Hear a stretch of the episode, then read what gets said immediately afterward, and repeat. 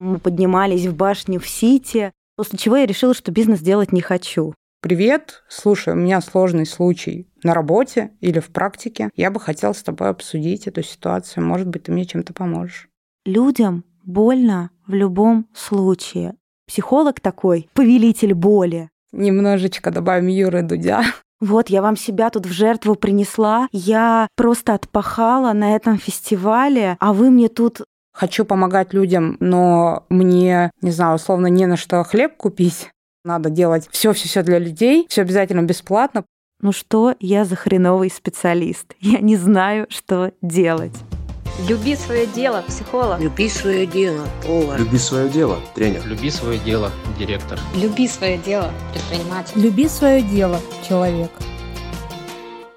Всем привет! С вами Наташа Соболева, и это подкаст «Люби свое дело». Подкаст о людях, которые нашли свое дело в жизни, любят его, вкладывают в него душу, энергию и, самое главное, верят, что делают мир лучше.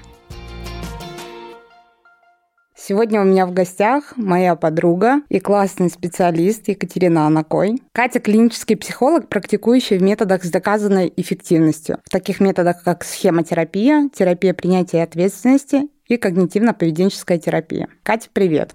Наташа, привет. Спасибо, что пригласила. Ой, спасибо, что пришла. Я очень рада, что именно ты мой первый гость в подкасте, потому что я ждала, собственно, возможности записать этот выпуск и никого больше не звала. Я ждала именно тебя.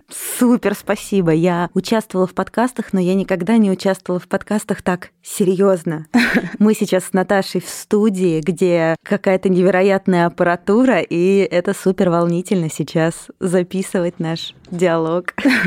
Да, я тоже слегка волнуюсь. Но я думаю, что мы поговорим, а люди послушают. Прежде чем мы начнем, собственно, разговор, я хочу рассказать, как мы с тобой познакомились. Я сегодня утром вспоминала в очередной раз. Я помню, как э, ты на меня подписалась, точнее, я увидела твою аватарку, и она мне показалась очень яркой. Я зашла посмотреть, и я на тот момент работала с психологом, и в целом была погружена в эту тему, и начала читать твои посты. И дошла до поста про здорового взрослого, и мне этот пост очень сильно понравился, и я даже написала тебе что-то в директ, что-то вроде «Вау, как круто!» Круто, классно, и подумала, вот бы клево было бы с Катей однажды поработать. А потом э, через там какое-то время захожу в Телеграм, а мне пришла заявка от тебя на консультацию, и я такая, вау, и, собственно, когда мы с тобой созвонились перед консультацией, я поняла, что вот это мой человек. Так, нужна моя версия. Давай.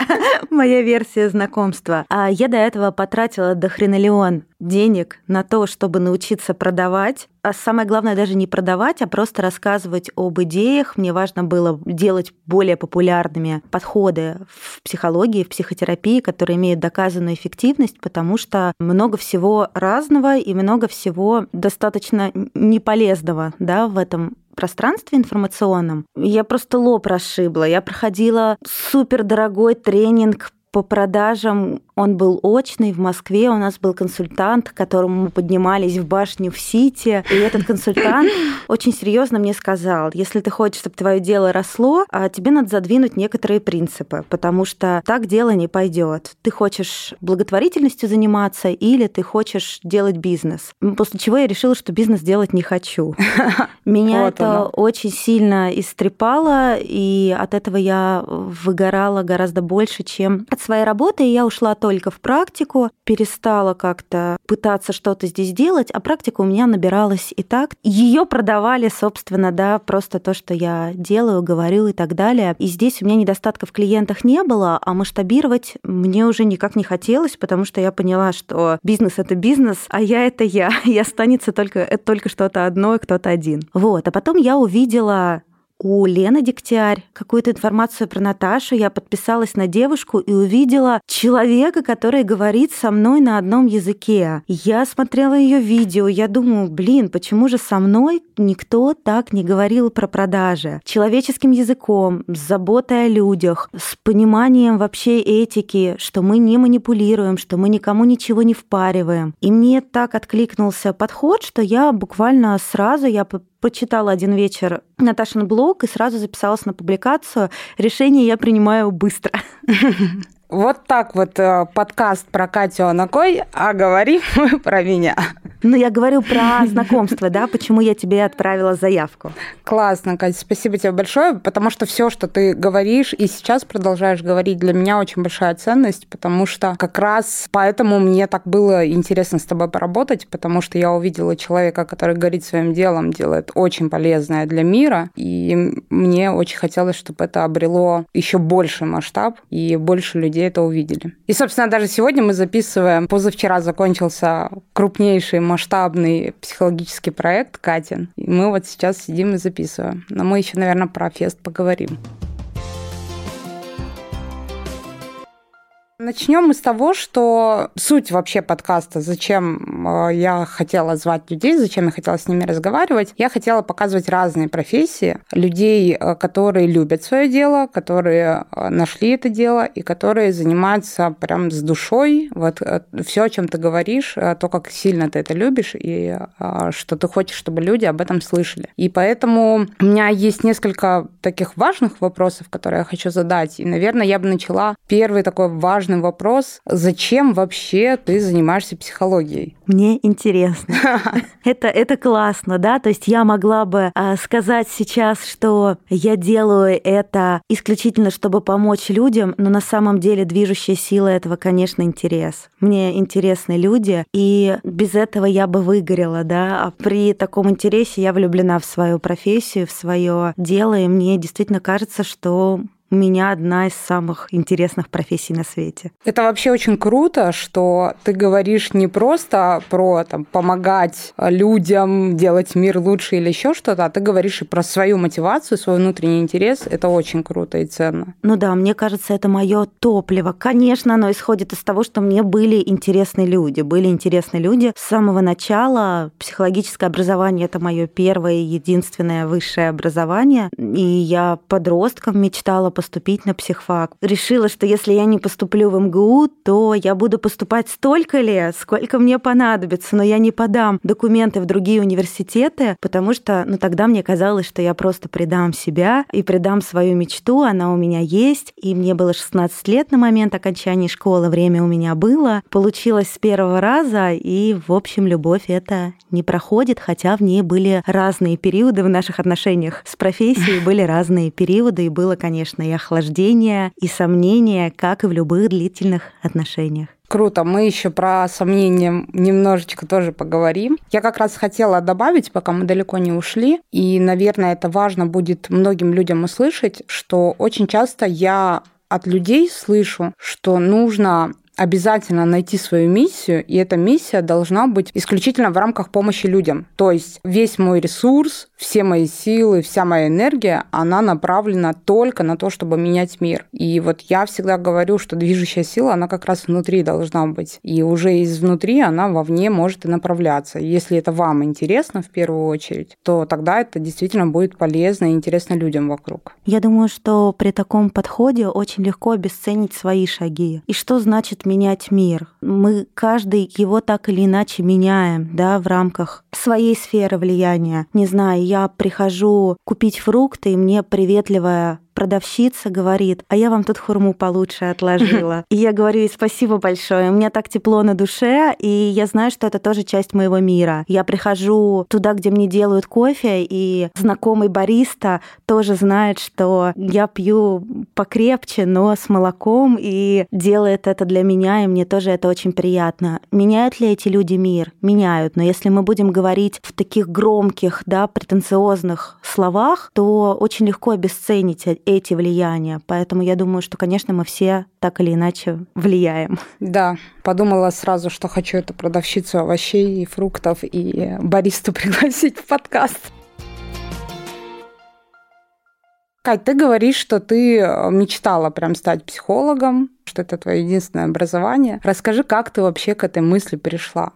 сложная история детства. О. Я думаю, что я буду не одинока. Конечно, я интересовалась этим неспроста, потому что мне было сложно, мне было сложно с собой, с доверием, с какими-то своими вопросами. Плюс меня действительно интересовали люди. Это был интерес живой, мне нравилось про это читать, мне нравилось про это узнавать, мне нравилась биология, и я думала, как это совместить, потому что биология тоже была одним из любимых предметов, когда я училась. Так сошлось, что вот это меня заинтересовало. Не могу сказать, да, наверное, повлияли какие-то книги, вот какой-то ролевой модели психолога у меня не было, а у нас был очень хорошая женщина, но очень забавный с точки зрения да, психологии подход у нее был. Эта женщина в прошлом хороший лыжный тренер, и наш школьный психолог говорила примерно вот так. Ну вот у Ани и с учебой хорошо, и со спортом все в порядке. Вот, ну, вот Аня такая. Ну, Ваня с учебой так, серединка на половинку, но спортсмен.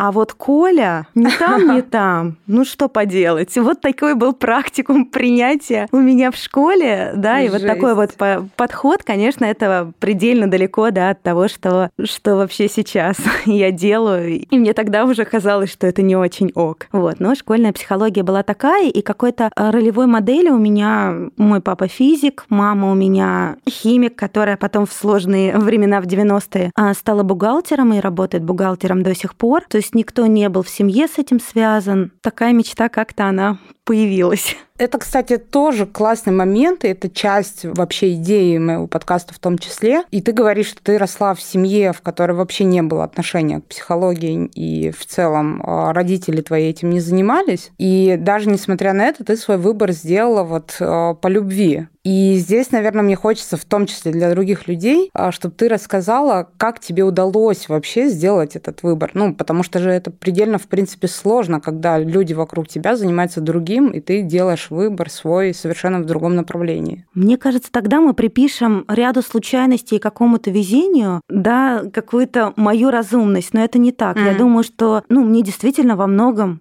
повезло. Вот правда повезло, то, что меня заинтересовало подростком, и потом этот интерес смог развиться, и я попала в среду, где этим тоже интересовались, и где были люди, которые меня еще больше влюбили в это. Но если вам 30, 40, 50, и вам сейчас это интересно, то, что вы не выбрали это в свои 15-16 лет, ни о чем не говорит. Поэтому мне сейчас не хочется придавать такого большого значения моему тому выбору, потому что, ну, это был выбор подростка, да, подростка подростка из э, не самой благополучной семьи, да, у которого было много проблем и с самооценкой и с доверием, да, и я думаю, тогда, да, комплексное посттравматическое стрессовое расстройство — это э, диагноз, который в МКБ-11 только появился, да, тогда его не ставили, но я думаю, что я, конечно, была человеком с комплексным ПТСР, да, и поэтому мне было интересно вообще, как, как можно жить по-другому, да, и как можно поменьше мучиться, да, от каких-то своих внутренних сложностей. Поэтому я была обычным подростком, которому повезло. А, сложились возможности, появилось вот это место, но не надо приписывать этому выбору какого-то сакрального смысла. Вот мне хочется здесь немножко, наверное, добавить э, со своей точки зрения, что важно следовать своим интересам. Может быть, даже это неосознанно, но если есть хоть какая-то возможность, то есть условно, если интересно читать книги про динозавров, то классно читать книги про динозавров. Если интересно там изучать э, биологию, классно изучать биологию. И тут согласна с тобой, неважно, сколько вам лет, важно, ну, действительно, если интересно, продолжать это изучать. Я тут недавно, мне кажется, опять-таки у Лены Дегтярь увидела эту фразу, как женщина говорит, что зачем мне сейчас пойти учиться, если когда я закончу, мне будет 50. Но ведь тебе все равно будет 50. Вот, наверное, это об этом. Да, и классно, если тебе будет 50, а ты идешь за своим интересом и делаешь то, что тебе важно. Да, наверное, про выбор, да, профессии и дело, в котором любишь. Здесь важный фактор еще да, кроме какого-то, да, везения.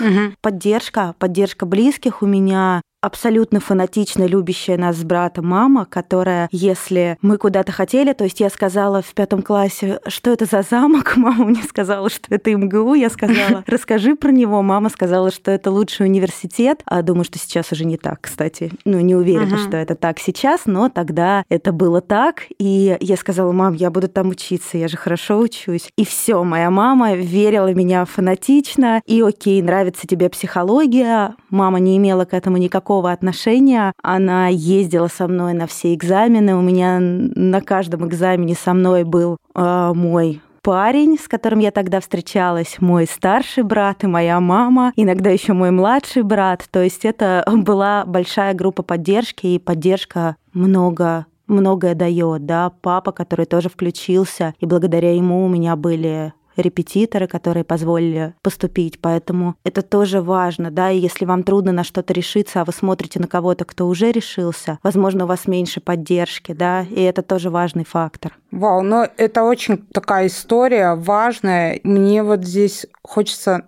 ну, не то чтобы совет, а как ты думаешь, как поступать людям, которым как раз этой поддержки не хватает? Потому что я тоже считаю, что поддержка – это очень большую роль играет, в принципе, и в выборе, и в том, чтобы продолжать. Я думаю, что здорово ее искать, да, и, к сожалению, далеко не всегда это семья и близкие люди. Искать, и сейчас интернет нам тоже в этом помогает, социальные сети нам тоже в этом помогают, разные сообщества, искать ее. Угу. Да, я согласна. Здесь, э, кстати, есть такой момент, что, ну, очень часто, да, в семье, среди близких э, как раз этой поддержки не хватает. И действительно есть люди, которые пытаются найти эту поддержку где-то, а есть люди, которым сложно, в принципе, просить помощи и просить поддержки. Тут, наверное, вот надо как-то учиться это делать. Пока, может быть, не совсем понятно, как учиться, но это очень важно. Мне кажется, что э, внутренняя поддержка а, себя самого, да, какая-то опора, и, конечно, имеет значение, но если вокруг еще есть поддержка, то в разы легче делать то, что ты делаешь. И вот как раз я хотела тебя спросить, э, помимо поддержки, как вообще ты продолжаешь? Вот где ты находишь это топливо, помимо интереса, помимо поддержки, и почему ты продолжаешь делать то, что делаешь?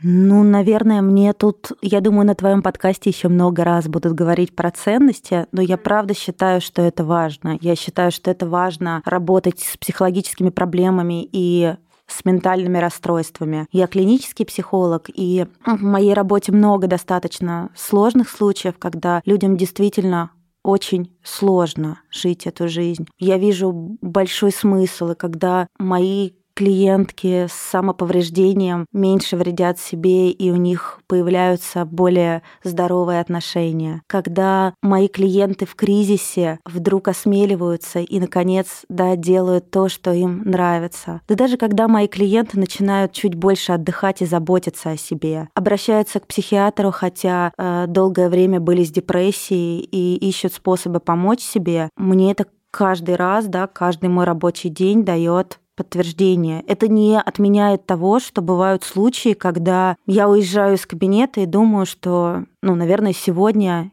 я не смогла помочь так, как мне бы хотелось. Да, это не всегда такая окрыленность, и, и у меня бывают удачные и неудачные сессии с клиентами, и, и у них бывают разные периоды в жизни, но в целом я вижу в этом большой-большой смысл. Расскажи, пожалуйста, у меня тоже бывают такие моменты, что я там после консультации чувствую, что я ну, не смогла помочь так сильно, что ли, как я хотела бы. Как ты себя поддерживаешь в такие моменты? Вот я думаю, что психологам в целом будет интересно это послушать. Мне кажется, психологам повезло здесь гораздо больше, чем многим другим специалистам, потому что с этим сталкиваются многие, но не у всех есть такая система такой профессиональной поддержки, потому что психологов есть интервизорские группы. Интервизорские группы — это когда собирается группа коллег, и кто-то представляет свой случай, естественно, анонимно, то есть не указывая какие-то детали, которые могут говорить нам о личности клиента. И коллеги помогают ему и в том числе поддерживают то, что это правда сложно. Это правда сложно, то, с чем ты столкнулась. Кроме этого, есть супервизоры. Большинство практикующих специалистов, я надеюсь,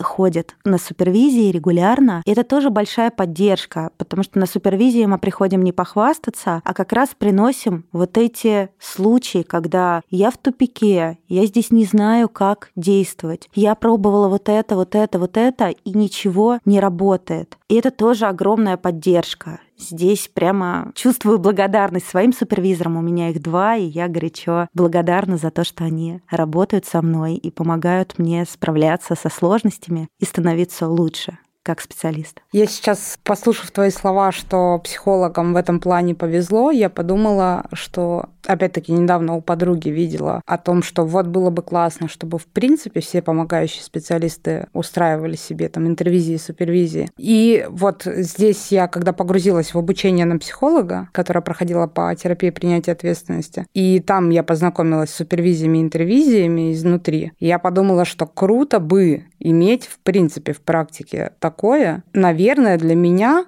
это сейчас я для, для тех говорю, кто не психолог, а, но тоже специалисты работают. Наверное, для меня эту функцию заменяют мои друзья, где-то родственники. И когда я прихожу и, например, там, мужу рассказываю какую-то сложную историю, он может меня поддержать. Муж мне еще иногда начинает советы давать, что тоже интересно. Не всегда приятно слушать, но интересно. С точки зрения иногда сложно слушать, но интересно. И вот если вы не психолог, но чувствуете, что вам такая поддержка нужна, вы тоже можете найти ее среди знакомых и друзей. Просто приходить и говорить прям «Привет, слушай, у меня сложный случай на работе или в практике. Я бы хотел с тобой обсудить эту ситуацию. Может быть, ты мне чем-то поможешь. Или создавать горизонтальные сообщества, да, это же все создается людьми. Да, супервизия это обращение к более опытному коллеге или более опытному в этом конкретном вопросе. Но интервизии, наша интервизорская группа существует уже больше двух лет сейчас. Мы давно не встречались, начиная с февраля, видимо, нас сильно подкосила, потому что она у нас была международная. Вот, но тем не менее это была группа, которую просто создали люди. Давайте отрабатывать нарабатывать навыки, давайте обсуждать вот эти сложные вопросы. И мы вот так вот параллельно вместе развивались. Мне это очень ценно и тоже можно воплощать в любых профессиях, потому что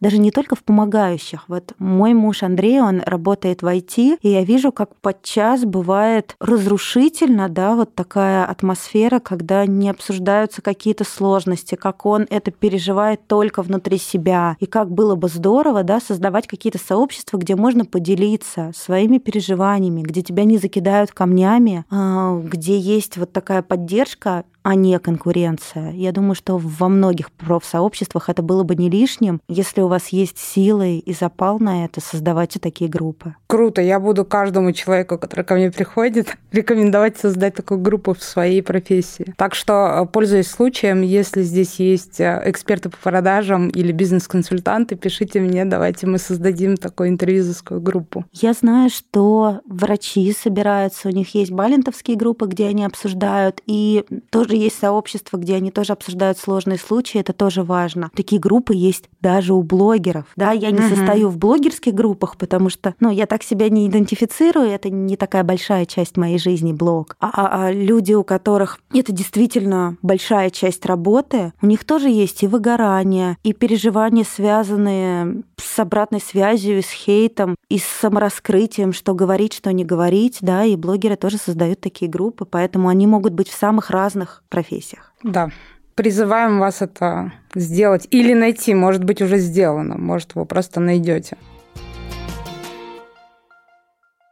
Понимаю, что, может быть, это вопрос не очень сейчас этичен, если ты не сможешь на него ответить, окей. У меня вопрос к тебе такой. Можешь ли ты вспомнить человека, может быть, не обязательно клиента, который прям очень сильно на тебя профессионально повлиял? Одного нет, я думаю, что их много. Я не могу называть, да, но я думаю, что большинство клиентов, да все клиенты, с которыми я работаю, так или иначе на меня влияют. С кем-то у нас дольше история, да, с кем-то я болезненно переживала в психотерапии. Есть такое понятие dropout. Это когда человек прекращает терапию тогда, когда еще нет показаний к прекращению, и с этим сталкивались все мои коллеги, с которыми мы про это говорили, и это может восприниматься очень болезненно, потому что тут же думаешь, что ты сделала не так. И это тоже влияние, потому что дальше ты идешь разбирать это, думать про это. Поэтому я думаю, что все мои клиенты на меня влияли и влияют. А была ли у тебя такая ситуация, что столкнувшись с каким-то сложным, может быть, э, кейсом в работе, ты пошла там дополнительно учиться или, э, ну, прям вот дополнительное образование какое-то получить? Да, я стараюсь сейчас, более того, я стараюсь сейчас именно так и делать, учиться под запросы моей практики. А в какой-то момент у меня было много депрессий в работе, и мы также с коллегами, это абсолютно горизонтальные процессы, мы собрались очень подробно, да, несколько месяцев обсуждали протокол поведенческой активации и внедряли его в практику. Когда у меня больше стало клиентов с запросами про тревогу, я взяла вот этот вопрос. Когда у меня стало больше личностных расстройств, я пошла учиться схемотерапии, поэтому ну, я сейчас стараюсь так делать. Иногда, конечно, моя, моя жажда и жадность побуждают меня набрать побольше, но действительно самые классные обучения были такие, которые отвечали запросам практики. Так что да, было. Вот я почему и спросила тебя об этом, потому что мне хочется, наверное, чтобы психологи это услышали, что не обязательно учиться всему-всему-всему и потом помогать, а можно начать помогать, а потом обучаться каким-то моментам под запрос как раз клиента, как вот ты сказала. Да, более того, все равно современность будет диктовать новые правила. Да, у нас уже была пандемия,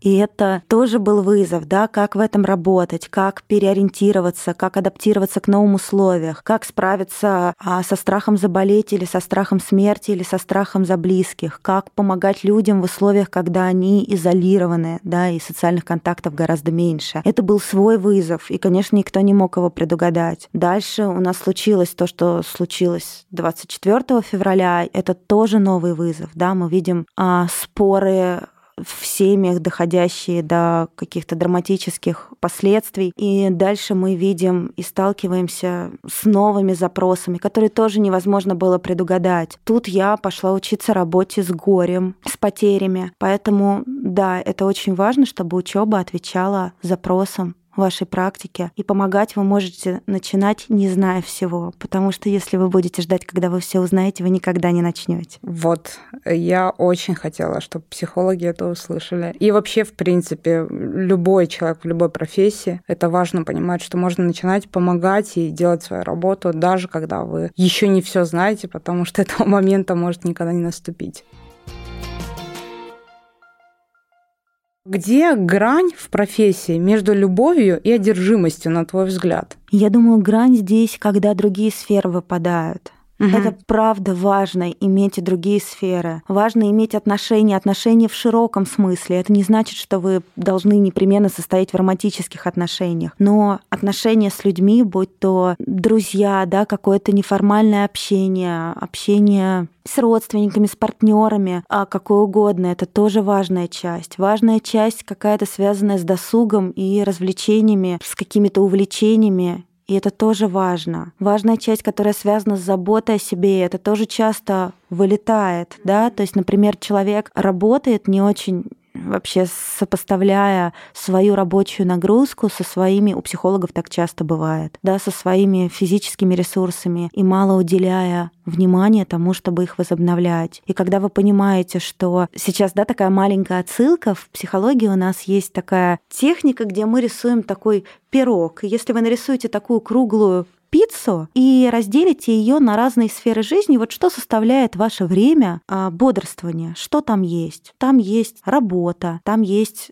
если у вас есть ребенок, да, там а, общение с ребенком, забота о нем. Там есть какое-то ваше увлечение, например, вы бегаете, там есть сериальчики, там есть время потупить в телефон, там есть еще что-то. И если вы понимаете, что вся эта пицца состоит из работы или что работа занимает огромнейшую часть, а на все остальное остаются маленькие-маленькие-маленькие кусочки, то да, здесь можно просто спросить себя, как мне с этим? Мне это ок, это та жизнь, которой мне хочется жить, или не совсем. Да, и, как правило, все таки если это только работа, человек не очень хорошо себя чувствует. Угу. Вот ты упомянула, что у психологов такое часто бывает, да, что э, сложность такая. С какими сложностями еще можно столкнуться именно в профессии психолога? То есть к чему нужно быть готовым, когда человек хочет стать психологом? Во-первых, к тому, что это очень интересно, и вам будет постоянно хотеться учиться чему-то еще, скупать проф-книги. И это выходит из-под всякого контроля. И, честно говоря, да, это тоже не всегда такое функциональное поведение, которое помогает. Я иногда смотрю на свой книжный шкаф с проф-книгами и думаю, ну, у меня теперь точно мотивация быть долгожителем, потому что это надо, это надо когда-то прочитать. Из этого, да, следует, что могут страдать другие сферы жизни. А вторая часть, мы тоже работаем в разных модальностях, и у этих модальностей разный сеттинг, сеттинг как условия, да, встречи и так далее. Мгм. И есть психологи, например, которые работают с высоким суицидальным риском. Это ты просто постоянно готов ответить на кризисные звонки. И это довольно такая специфическая работа, и она тоже не всем подходит. Да, это тоже может быть сложно. А, Нужно быть готовым, что не всем вы поможете, как бы вы ни хотели. Вы будете переживать эти дропауты, будете переживать, что, блин, надо было сделать вот это, а я сделала не так. Это часть работы, да, и у нас работа такая супер ответственная, да, она такая откровенная. Человек вам может говорить то, что не говорил никому, и это накладывает определенную ответственность, а иногда мы беспомощны при этом перед какими-то факторами, да, и это может болезненно переживаться. Мы можем не все. Вот с этим надо столкнуться. Не только психологам, но у психологов это очень ярко. Вот мне кажется, что это вообще какая-то суперсила психологов. Ну, мне это интересно, психология, и в целом, когда я обучение прошла акту, мне было это очень интересно. Но я для себя сделала очень важный вывод, что я не готова соприкасаться с очень большой болью людей. Ну, мне тяжело это переносить. Может быть, какой-то совет, какая-то рекомендация, как справляться с этим, что людям вокруг так сильно больно. Может быть, так сильно больно. Да, действительно, соприкосновение с чужой болью, оно нас включает, людей, там, кризисных психологов, да, особенно, которые помогают в самые такие сложные моменты, а психологов, которые работают с травмой, с ПТСР, с комплексным ПТСР. Это включает в группу риска так называемой, да, викарной травмы, ее еще Мгм. называют травмой свидетеля. Это когда это не случилось непосредственно с нами, но мы свидетели этой боли, это может влиять на нас, и это на нас тоже влияет. Но здесь у меня такая ремарка, она субъективная, да, я не знаю, как переживают это другие психологи, но здесь я чувствую так, что людям больно в любом случае. А у нас, у меня лично, да, такая классная профессия, которая может эти страдания вот для этого конкретного человека, который сейчас сидит напротив меня, которого я вижу в окошке зума, или который сидит напротив меня в кресле, я могу ему помочь облегчить его боль. И это удивительно. В этом плане, да, соприкосновение с болью, оно дает возможность, что вообще мы можем переживать страдания, и мы можем пережить очень-очень много. Это то, чему меня научила работа, что люди суперсильные, да, и справляются много с чем, но это оставляет, конечно же, шрамы, и с этим мы можем работать, и мы можем с любым, даже самым травматичным бэкграундом сделать так, чтобы человеку стало чуть легче вместе, как команда. То есть это не психолог такой, повелитель боли, но, тем не менее, да, возможность влиять на эту боль для меня одна из самых таких заряжающих частей моей работы. Очень круто. И тут я задумалась, а все-таки не стать ли мне психологом? Ты так об этом э, классно, очень сердечно и так влюбленно сказала, что, мне кажется, люди, послушав, уж точно а, психологи, которые, может быть, сейчас в сложной ситуации и в кризисе своей профессии, уж точно для них это будет очень важно услышать. Спасибо.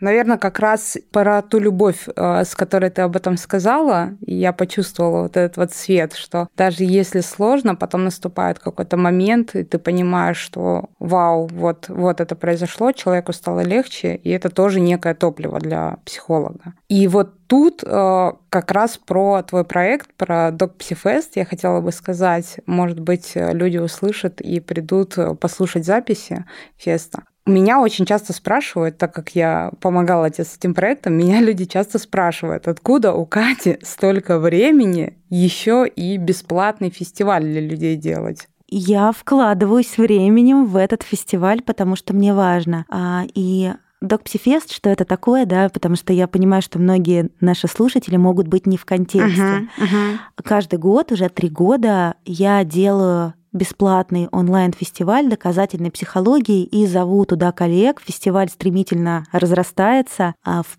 Первый год у нас было 25 специалистов, которых я пригласила. А на второй год, в 2021 году, это было 40 специалистов. И в этом году я позвала уже 50 коллег, которые рассказывали о психическом здоровье. Это психологи и психиатры. Это как люди, которые практики, так и исследователи, но исследователи, которые тоже говорили о супер таких прикладных вещах, которые мы можем использовать. И этот фестиваль я делаю бесплатно. Мы монетизируемся только через записи, но во время фестиваля люди все, вот в этом году он был 9 дней, можно было смотреть все 9 дней бесплатно, и мы оперативно выкладывали записи, то есть люди в других часовых поясах могли тоже бесплатно посмотреть интересующие их темы. Темы были очень разнообразными. Откуда у меня столько времени? Я его закладываю. Ну, когда мне пишет Катя, такой большой фестиваль, очень трудно переварить такую большой объем информации, и вообще-то хочется видеть вас чаще, может быть, устраивать несколько раз в год. И вот то, что фестиваль такой большой, да, это как раз связано со временем. Я не могу так выпадать из своей практики с клиентами несколько раз в год. Я беру себе перерыв на время этого фестиваля, потому что там мы работаем практически 24 на 7, это просто режим горящей головы, вот, мягко говоря. После этого мне, конечно, нужен отдых, да, это тоже про какой-то баланс и заботу о себе, после этого я беру себе отпуск, а после феста я отдыхаю. Стараюсь минимизировать какие-то социальные контакты, да, немножко отдохнуть и прийти в себя. И вот тут такой самый важный вопрос, немножечко добавим Юры Дудя, который признан агентом это второй вопрос по частоте, который мне задают, почему фестиваль бесплатный. То есть он же мог быть э, ну, за какую-то минимальную стоимость, и, в принципе, э, люди могли бы за это заплатить. Почему, несмотря на это, ты все равно делаешь его бесплатным? То есть здесь вот какая-то любовь к делу перевешивает как раз деньги. И это для меня принципиально интересный вопрос. А, да, но я тут тоже не хочу, чтобы меня считали каким-то бессеребренников. Я тоже ем, я тоже живу, и я люблю жить комфортно комфортно, это правда. И записи мы uh-huh. продаем, и бесплатный он потому, чтобы к этому могли прикоснуться как можно больше людей. Записи стоят денег, потому что информация стоит денег. Да, для меня это одно другому не противоречит. Да, мне важно делать социальный проект, и мне важно, чтобы за мою такую, ну я супер много работаю, когда мы его готовим, это большая нагрузка, да, часть из нее проходит, когда у меня еще куча практики, я веду группы, я веду своих клиентов, да, и я параллельно договариваюсь с огромным количеством людей, которые спикеры потом. На фестивале собираю команду и так далее. И, конечно, мне важно иметь зарплату за это uh-huh. время. Поэтому, когда мне говорят, Катя, было бы классно на недельку делать бесплатный доступ к записям после фестиваля, тут я уже думаю, нет, ребят. да, здесь важно, конечно, да, мы можем делать что-то классное и хорошее, но важно помнить, да, и о потребностях других людей, и о своих собственных uh-huh. потребностях. И я тоже не хочу выгорать, и да, я тоже хочу жить комфортно, и чтобы моя семья тоже жила комфортно, поэтому я вполне себе и про деньги тоже тоже. Угу. Это круто, это очень важно. И э, здесь важно понимать, что потребности ваши не противоречат потребностям других людей. Ну, если вы в профессии что-то делаете, то есть это может э, идти рука об руку и ваши потребности, и потребности людей, для которых вы это делаете. И это действительно круто, да. И мне кажется, вообще какая-то щедрость, она произрастает из того, что мы о себе позаботились, угу. да, если мы делаем это из дефицита. Вот, я вам себя тут в жертву принесла, я просто отпахала побывала на этом фестивале, а вы мне тут э, там еще что-то предлагаете сделать или какую-то обратную связь не такую дали, то, ну, во-первых, я быстро бы перестала это делать, uh-huh. а так я действительно от этого кайфую.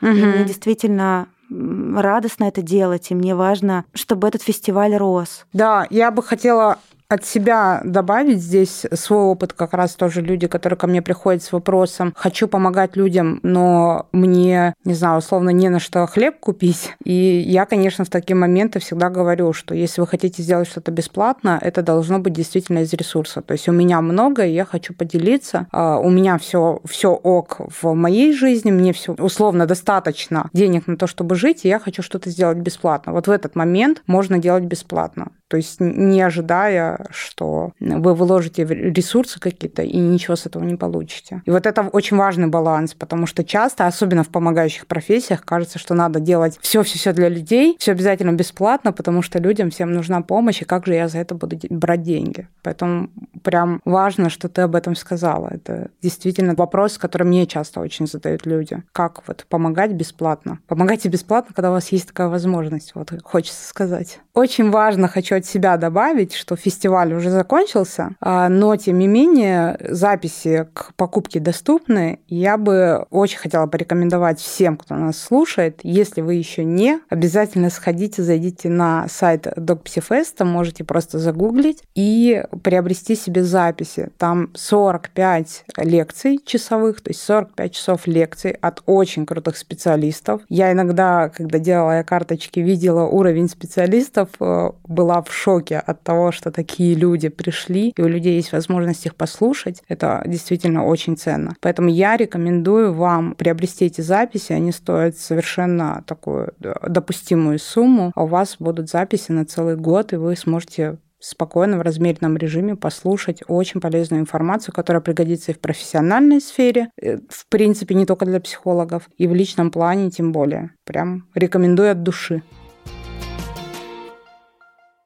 Катя, в завершении нашего разговора, вот если просуммировать все, что ты сказала, какой один из самых главных совет дашь психологам? Бойтесь, но делайте. Это супер банально, но это правда страшно начать практику. У меня переворачивалось все. Я представляла, как пришел клиент, а я просто впала в оцепенение и не знаю, что ему ответить. Это очень-очень правда тревожно и сложно. И не ждите, что этот страх пройдет. Он не пройдет, пока вы не проведете 100, 500, тысячу консультаций. Да? Каждому из нас нужно разное время. И даже на какой-нибудь двухтысячной консультации у вас может возникнуть мысль, ну что я за хреновый специалист? Я не знаю, что делать. Такое бывает, и это нормально. Поэтому не ждите, что страх пройдет. Начинайте практику. На самом деле но это я, наверное, сейчас начинающим психологам говорю, потому что опытные специалисты в моих советах не нуждаются, да, а среди начинающих психологов я часто вижу вот эти миллионы-миллионы обучений и никак не могу начать практику. Ребят, начинайте. У вас гораздо меньше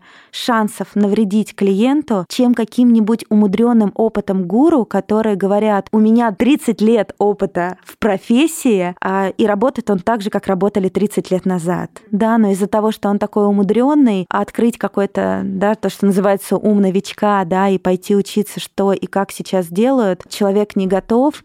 И вот здесь куча, может быть, и злоупотреблений, и каких-то неэффективных способов помочь человеку, и, ну, возможно, какого-то высокомерия, да, с вершины своего опыта. У вас этого нет. У вас сейчас широко распахнутые глаза, у вас сейчас есть готовность спрашивать, перенаправлять, вы понимаете границы своих компетенций, вы уже можете работать с людьми. Класс. Бойся, но делай. И у меня последний завершающий вопрос. Катя, скажи мне, пожалуйста, в чем самая большая сила психолога? Я не знаю, в чем психолога вообще. А, я своей сильной стороной считаю искренность и эмпатия. Класс. Да будет так. Спасибо тебе большое за этот разговор. Мне очень понравилось. Я бы, конечно, еще э, несколько часов подряд болтала. А мне очень важно, что ты озвучила те вещи, которые мне хотелось бы, чтобы услышали психологи. Особенно то, что ты сказала для начинающих. Это было очень важно и полезно. Спасибо тебе большое. Подписывайтесь на мой подкаст, подписывайтесь на Инстаграм. Я оставлю ссылочку на Катин Инстаграм тоже под подкастом. Инстаграм — это запрещенная на территории Российской Федерации экстремистская организация. Ставьте оценки, звездочки, пишите обратную связь. Можете хорошую, можете плохую, как вам хочется. Все это будет полезно, я все прочитаю. До новых встреч. Плохую не пишите, я расстроюсь. Хорошо, пишите только хорошую. О, Наташа Спочина! Люби свое дело, психолог. Люби свое дело, повар. Люби свое дело, тренер. Люби свое дело, директор. Люби свое дело, предприниматель. Люби свое дело, человек.